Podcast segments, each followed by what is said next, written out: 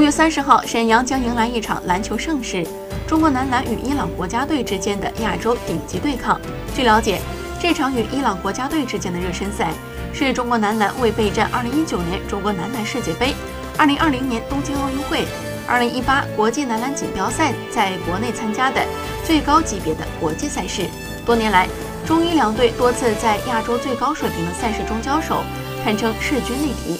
此次与伊朗国家队的比赛。是中国男篮篮队在2018年的首次正式亮相，也是时隔多年之后，中国男篮国家队再次在沈城进行热身赛。不久前公布的新一期中国男篮篮队的大名单中，辽篮的郭艾伦、韩德君、李晓旭和丛明晨四名主力大将入选，同时包括易建联在内的诸多国内顶级球星也将参加本场比赛，相信一定会为辽沈球迷奉献上一场精彩的。赛事。